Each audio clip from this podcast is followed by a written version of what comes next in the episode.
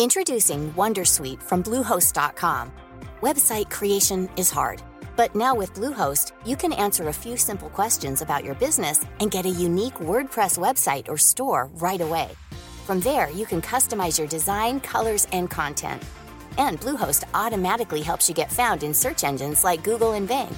From step-by-step guidance to suggested plugins, Bluehost makes WordPress wonderful for everyone. Go to bluehost.com/wondersuite.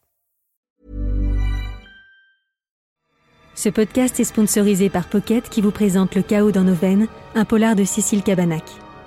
Dans une maison isolée, un corps est retrouvé. Il s'agit en apparence d'un suicide. Mais très vite, l'enquête se complique. La victime se révèle être une ex-policière obsédée par deux affaires non résolues.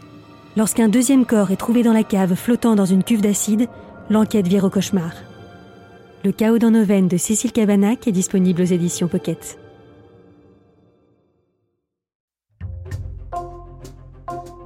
Bonjour, c'est Jules Lavie pour Code Source, le podcast d'actualité du Parisien. L'affaire Le Prince a marqué l'actualité dans les années 90. À Torigné-sur-Dieu, dans la Sarthe, le dimanche 4 septembre 1994, une famille a été massacrée à l'arme blanche. Un couple, Christian Le Prince et son épouse Brigitte, et deux de leurs filles, Audrey, 10 ans, et Sandra, 6 ans. Pour ce quadruple meurtre, un homme, le frère du père de famille, Danny le Prince, a été condamné en 1997 à la perpétuité. Libre depuis 2021, Danny le Prince clame son innocence et il donne sa version des faits dans un livre, Ils ont volé ma vie, publié le 16 novembre chez Flammarion. Journaliste au Parisien Week-end, Chloé Belleret a interviewé Danny le Prince en octobre. Elle nous raconte à la fois cette rencontre et cette affaire aujourd'hui dans Code Source. Chloé Belleret, au mois d'octobre, vous savez que vous avez rendez-vous avec Danny Le Prince, 65 ans, condamné en 1997 à la réclusion à perpétuité pour le meurtre de quatre membres de sa famille, un homme qui clame son innocence. Vous vous dites quoi avant cette rencontre? Avant d'y aller, j'ai conscience que c'est une affaire hors norme qu'il y a énormément encore de zones d'ombre qui subsistent. Lui clame son innocence, euh, il y a plein d'éléments troublants. Euh, mais je me dis, bon, est-ce que c'est lui, c'est pas lui? Euh, Comment je vais réagir une fois que je serai devant lui? Il y a un peu tout qui se mélange et c'est pas évident. Alors vous allez nous raconter cette interview à la fin de ce podcast, mais vous allez d'abord nous résumer l'affaire Dany Le Prince. Nous sommes en 1994 dans le département de la Sarthe, à Torigné-sur-Dué. Présentez-nous d'abord cette commune. Ça se trouve à peu près à une demi-heure de route euh, du Mans. C'est un territoire euh, rural, agricole. On y cultive euh, des céréales, on y fait de l'élevage. C'est vraiment un petit village avec 1600 habitants. Et du coup, évidemment, tout le monde se connaît. Danny Le Prince, avec sa famille, vit dans un pavillon juste à côté de celui de son frère, Christian, et de sa famille à lui. Décrivez-nous cette configuration. C'est vraiment deux pavillons euh, construits à l'identique qui se font face. Ils sont sur un même terrain qui a été donné par les parents. Il y a peut-être 20-30 mètres qui les séparent et une haie de deux tuyas. C'est vraiment les mêmes maisons. Danny Le Prince a 38 ans en 1994. Qui est-il à ce moment-là? C'est un homme marié à Martine, le prince. Ils ont ensemble euh, trois filles. Lui euh, cumule deux métiers. Il est agriculteur le jour et euh, la nuit, il travaille dans une boucherie industrielle. Danny Le Prince, il travaille énormément. Certains jours, il enchaîne jusqu'à 18 heures de travail, mais en même temps, lui, il dit qu'il aime ça. Quant à sa femme Martine, elle élève des porcs et des cochons dans la ferme familiale son frère aîné, Christian, a mieux réussi que lui dans la vie, en tout cas au niveau économique. Christian, lui, euh, possède une euh, carrosserie. Les affaires marchent bien. Sa femme, Brigitte, euh, travaille à la poste et bon, ils sont pas richissimes, mais enfin, ils ont des moyens. Ils peuvent envisager des travaux d'extension, partir en vacances. Christian a par exemple offert une belle voiture à sa femme, une Triumph. Tout va bien pour le couple. Est-ce que ces différences de niveau de vie entraînent des tensions entre les deux frères? Est-ce que Danny est jaloux de Christian? Non, on peut pas dire ça. Et au contraire, euh, ils se fréquentent, euh, ils se parlent. euh, leurs enfants même jouent très fréquemment ensemble dans le jardin. Danny le Prince, lui, a toujours dit que non, il n'était pas jaloux de son frère. Au contraire, il se réjouissait de sa réussite. Juste après l'été, un dimanche soir, le dimanche 4 septembre 1994, la famille de Christian le Prince est massacrée. Les corps de Christian, de sa femme et de leurs deux filles aînées sont retrouvés le lendemain. Dans le couloir d'entrée, il y a euh, deux corps, celui de Christian et de l'une de ses filles, Sandra. Plus loin dans la cuisine, celui de sa femme Brigitte. Et puis euh, dans la chambre des parents, on retrouve euh, le dernier corps, celui d'Audrey, qui a 6 ans. Certains corps euh, sont tellement euh, lacérés qu'ils en sont méconnaissables. Tout ça témoigne d'un acharnement euh, ahurissant. Au milieu de cette scène d'horreur, la petite dernière, Solène, qui a à peine plus de deux ans, est retrouvée vivante. Elle est retrouvée saine et sauve dans une chambre en plein milieu du massacre. Et euh, fait étrange, elle a manifestement été lavée et changée, sa couche est propre. Et la grande question, c'est pourquoi elle a été épargnée Un document est également retrouvé.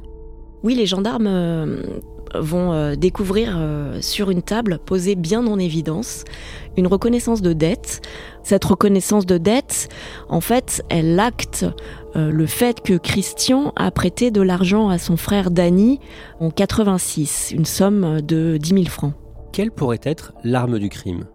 Le crime a manifestement été commis à l'arme blanche. Et les légistes qui ont pratiqué euh, l'autopsie concluent à euh, l'utilisation de plusieurs couteaux. Simplement, un gendarme va euh, se confier à une journaliste et dire que les blessures auraient pu être causées par une feuille de boucher, une sorte de gros hachoir professionnel. Et ça, ça va marquer les esprits. Pourtant, sur la scène de crime, on ne retrouve pas de feuille de boucher, mais ça reste. Et tout le monde va se focaliser sur cette feuille de boucher. Juste après les faits, Dany et Martine Le Prince, qui vivent donc à côté, disent n'avoir rien entendu. Chloé Balleret, cette famille massacrée à Torigny-sur-Dué, dans la Sarthe, ça fait la une de l'actualité. Tout le monde s'empare du sujet. La presse locale, la presse nationale. Torigny-sur-Doue petit village sartois de 1200 habitants est donc aujourd'hui en état de choc. La famille Le Prince apparaissait comme une famille unie, une famille sans histoire. À Torigny, on parle d'un coup de folie. Venons-en tout de suite au quadruple meurtre de Torigny-sur-Dué. Le village est en état de choc. Ce sont les corps de Christian et Brigitte Le Prince et de leurs deux filles aînées âgées de 7 et 10 ans qui ont été découverts. Un meurtre particulièrement sanglant, c'est à coups de hachette que les quatre victimes ont été tuées. Il y a une nuée de journalistes euh, qui débarquent dans le village très vite. Et puis la France se passionne pour cette histoire euh, sanglante euh, et tout le monde a envie de savoir. Et très vite, les soupçons se tournent vers Dany Le Prince, qui travaille donc la nuit dans une boucherie industrielle. Trois jours après le massacre, le mercredi, il est interpellé et placé en garde à vue, garde à vue très longue. La garde à vue est, est prolongée et euh, au bout de la 46e heure, Dany Le Prince passe aux aveux. Il reconnaît avoir tué son frère Christian parce que euh, il ne, ne voulait pas lui prêter d'argent, dit-il. Mais 13 jours plus tard, le mercredi 22 septembre, Dany Le Prince revient sur ses aveux. Oui, lors de la reconstitution qui est organisée, déjà il refuse d'y participer et il profite euh, de cet acte euh, judiciaire pour se rétracter. Et il nie catégoriquement avoir commis ces meurtres. Comment est-ce qu'il explique ces aveux qu'il a faits pendant sa garde à vue? Il dit que euh, à ce moment-là, il était à bout, il était épuisé. Il raconte que les gendarmes menaçaient de mettre euh, ses enfants à l'assistance publique, que euh, était insulté, et puis surtout, ce qui semble être l'élément déclencheur, en tout cas c'est ce qu'il dit lui, c'est qu'à un moment donné, il entend un cri, et ce cri, il le prend pour euh, le cri de sa fille Célia, qui elle-même est en garde à vue à ce moment-là. Et donc, euh, il reconnaît le meurtre de son frère. À partir du moment où il revient sur ses aveux, Dany Le Prince clame son innocence, mais il est accusé par sa femme, Martine. Lors de la garde à vue, Martine Le Prince dit qu'elle a vu Dany, son mari, frapper Christian au niveau de la boîte aux lettres. Elle dit qu'elle est sortie, s'est approchée, lui a crié arrête, arrête, qu'elle l'a contournée et qu'elle est entrée dans la maison pour prévenir Brigitte. Et quand elle est entrée dans la maison, elle a vu le corps de Brigitte et elle dit qu'elle n'a pas eu le courage de continuer et qu'elle est ressortie. Mais Martine change ensuite, plus tard, de version. Deux ans après les crimes, en 96, elle déclare qu'en fait, elle est entrée, qu'elle a enjambé les corps pour récupérer la petite Solène, qu'elle l'a en effet euh, lavé, euh, échangé avant de l'emmener chez ses beaux-parents pour la mettre à l'abri, et qu'une fois là-bas, sa belle-mère euh, aurait refusé et lui aurait demandé de ramener la petite dans la maison pour protéger Dany. Et elle dit quelque chose à propos du mobile possible du crime?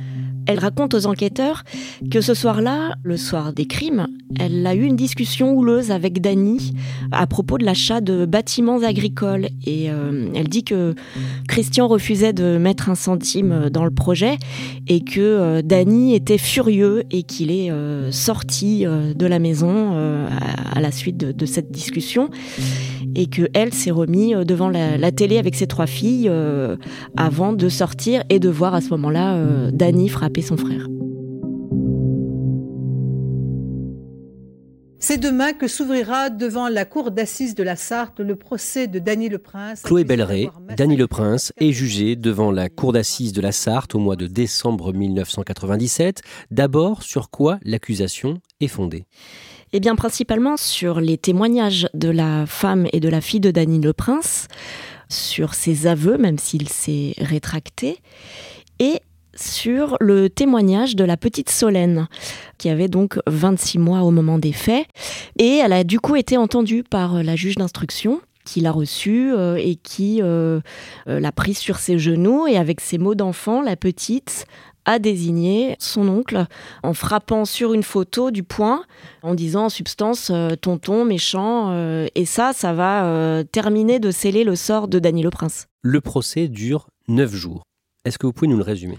C'est un procès qui est euh, très intense, très suivi aussi. Hein. La, salle est pleine à craquer.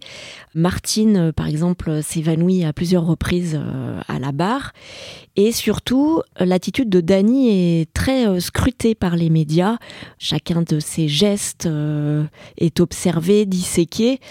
Et la presse, d'ailleurs, n'est pas tendre avec lui, hein, puisqu'elle décrit un homme froid, distant, presque absent de son procès, ce qui va euh, fortement le, desservir. Le 16 décembre 1997, le verdict est rendu. Danny Le Prince est reconnu coupable. Il est condamné à la prison à la perpétuité avec une peine de sûreté de 22 ans. Fidèle à l'image qu'il donne de lui-même depuis le début de son procès, Danny Le Prince ne bronche pas à l'énoncé du verdict comme anéanti, lui qui, juste avant les délibérations, a répété une fois de plus « Je suis innocent ». Huit ans plus tard, en 2005, Daniel Le Prince fait une première requête en révision et en 2006, il reçoit un soutien important, un homme victime d'une erreur judiciaire par le passé qui se bat pour défendre certains condamnés, un certain Roland Agré. Roland Agré est l'un des rares condamnés à avoir été acquitté à l'issue d'un procès en révision. C'est un homme condamné pour euh, l'assassinat d'un garagiste et qui a toujours clamé son innocence. Et euh, lorsqu'il prend fait et cause pour Dany Le Prince, ça marque un peu une bascule. Il y a un vrai changement euh, dans l'opinion publique. Dany Le Prince, je l'ai eu en face de moi, pleurer sur mon épaule. Quand je suis sorti de la centrale, je vous assure, j'ai plein de plaies qui se sont réouvertes. Et maintenant, je ne resterai pas le cul entre deux chaises. Il y a un dossier qui court à la Cour de, cassation, la commission de révision, un recours en grâce auprès du président. Là, il va falloir que ça craque d'un côté ou d'un autre parce que je suis à cran. Il va reprendre tout le dossier, il va se lancer dans une contre-enquête, il va euh, mettre en évidence euh, toutes les incohérences, les oublis, les erreurs de l'enquête et puis de l'instruction. L'année suivante, en juin 2007, la mère de Dany et de Christian le Prince se suicide. Oui, elle ne supporte plus la, pression. Cette euh, histoire terrible a détruit sa famille. Elle a toujours cru en l'innocence de son fils Dany, mais elle n'arrive plus à faire face. Pour Dany le Prince, c'est un, coup de massue, évidemment, puisqu'ils sont très proches. Et puis, euh, il dira d'ailleurs que euh, après la mort du père de Brigitte le Prince, qui s'est laissé euh, mourir de chagrin, comme il dit, sa mère est la sixième victime de cette affaire terrible. Pendant l'été 2010, le jeudi 8 juillet, après cinq ans d'enquête, la commission d'instruction des demandes en révision ordonne la libération de Dany le Prince. Oui, c'est très rare hein, qu'elle euh, procède euh, comme ceci. La Cour de révision n'a pas encore euh, statué, mais la commission d'instruction qui a mené les investigations supplémentaires qui ont été ordonnées décide de le libérer. Il est 9h50 précise quand Dany le Prince franchit la porte métallique de la prison de Poissy en polo et pantalon beige, cheveux grisonnants. Dany le Prince reste droit, impassible, stoïque. Seuls ses yeux, en fait, trahissent son émotion. Et comme il n'a pas le droit de s'exprimer devant la presse, c'est son avocat Yves Baudelot qui prend la parole. Après 16 ans de détention, se retrouver dehors, c'est quelque chose de très difficile.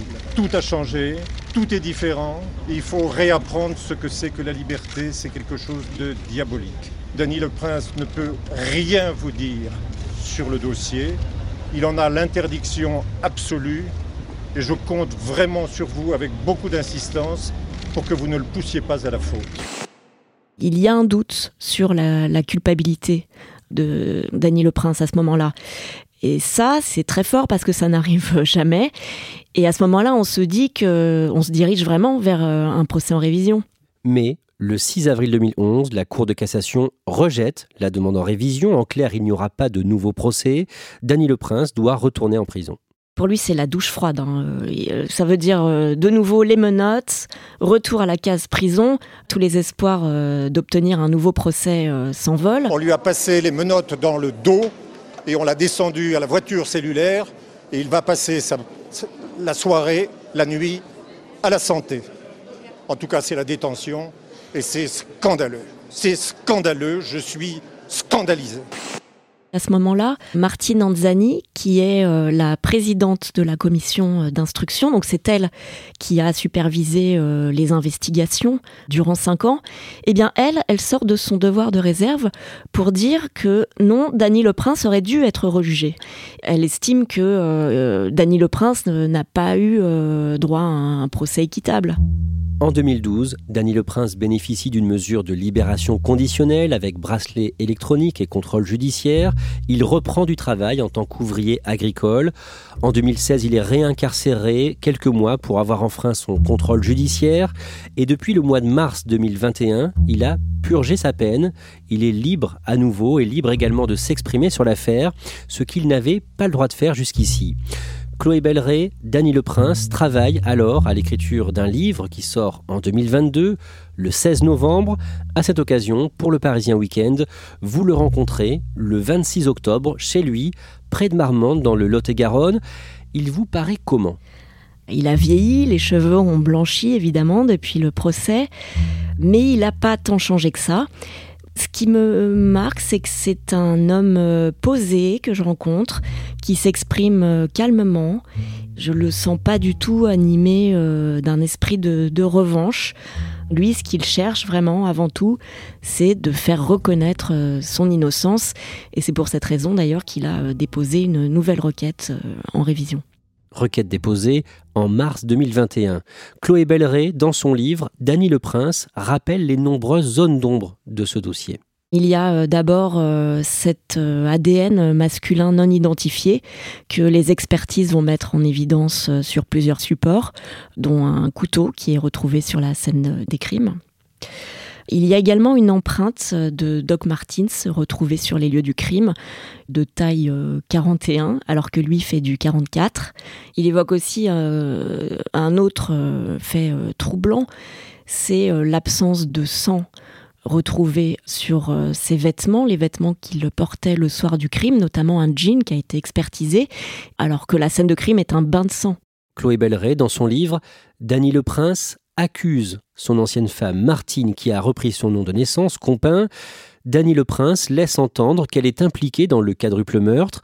D'abord, il rappelle qu'elle a changé de version à plusieurs reprises et il met en avant sa proximité avec plusieurs personnages clés de l'enquête à l'époque, en 1994. Il met euh, en avant ses liens euh, avec le major de gendarmerie du Mans, donc un proche de l'enquête, qui euh, rend régulièrement visite à Martine, en dehors du cadre de l'enquête précisément. Et puis, il pointe aussi la présence auprès de la juge d'instruction d'un jeune homme, stagiaire, que Martine Le Prince connaît très bien, puisqu'elle l'a gardé lorsqu'il était enfant et qu'elle a conservé avec sa famille des liens très étroits.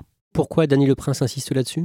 Lui, il a toujours soutenu qu'il avait l'impression qu'elle était euh, renseignée sur l'enquête et qu'elle faisait évoluer son récit au fur et à mesure euh, des révélations et des rebondissements de cette enquête. Autre élément, Chloé Belleret, Dany Le Prince estime que quand il a été présenté à l'époque, avant le procès, comme le boucher de la Sarthe, cette image était particulièrement trompeuse. Lui, il dit qu'il ne connaît rien au métier de la viande et qu'en réalité, personne n'a cherché à savoir ce qu'il faisait vraiment à l'usine. Or, euh, lui, il était derrière une machine qui fabrique des steaks hachés. Il dit même que le sang le, révulse carrément et qu'il n'a jamais tué une bête de sa vie. Et il va même plus loin. Il ajoute que à la ferme, c'est Martine qui s'occupe de tuer les bêtes. Dany Le Prince prend bien soin de rappeler aussi dans son livre ce qu'a dit son ancienne femme Martine à plusieurs personnes pendant l'enquête de la commission de révision. Durant les interrogatoires, euh, Martine Compin a régulièrement des trous de mémoire. Elle revient sur ses déclarations. À plusieurs reprises, elle dit cette phrase j'ai peut-être tué quelqu'un. Et ça, elle le dit non seulement durant les expertises euh, psychologiques dont elle fait l'objet, mais aussi devant la présidente de la commission d'instruction. Chloé Belleret, vous nous le disiez, Dany Le Prince est quelqu'un de calme, posé, mais à un moment, pendant l'interview, il craque. C'est même un moment euh, assez émouvant parce que c'est un homme qui jusque-là euh, a toujours été euh, sur la retenue, il est assez pudique. Et là, il se laisse complètement aller à un moment où il évoque Martine Anzani, la présidente euh, de la commission d'instruction, parce que il dit que finalement c'est la seule qu'il a vraiment écoutée et qui a accordé du crédit à ses déclarations. C'est vraiment la première fois au fond où il se sent écouté, où on accorde de l'importance à ce qu'il dit et euh, qu'on ne le considère pas comme euh, un coupable point barre. Chloé Belleret, les trois filles de Dany Le Prince et de Martine Compin, elles sont restées proches des deux? Non. En réalité, elles ont coupé les ponts avec leur père il y a bien longtemps, dès 1994, au moment des faits. Et euh, elles, elles sont restées très liées euh, à leur mère.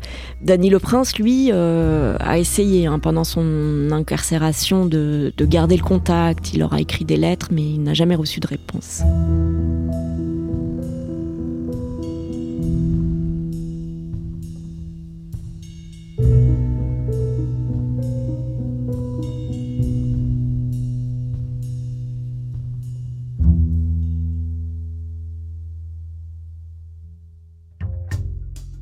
Merci à Chloé Belleret. Votre interview de Dany Le Prince est à retrouver sur leparisien.fr. Code Source est le podcast d'actualité du Parisien. N'oubliez pas de vous abonner pour ne rater aucun épisode. Vous pouvez nous écrire code source at leparisien.fr. Cet épisode de Code Source a été produit par Clara Garnier-Amouroux, Raphaël Pueyo et Emma Jacob. Réalisation Julien Moncouquiole.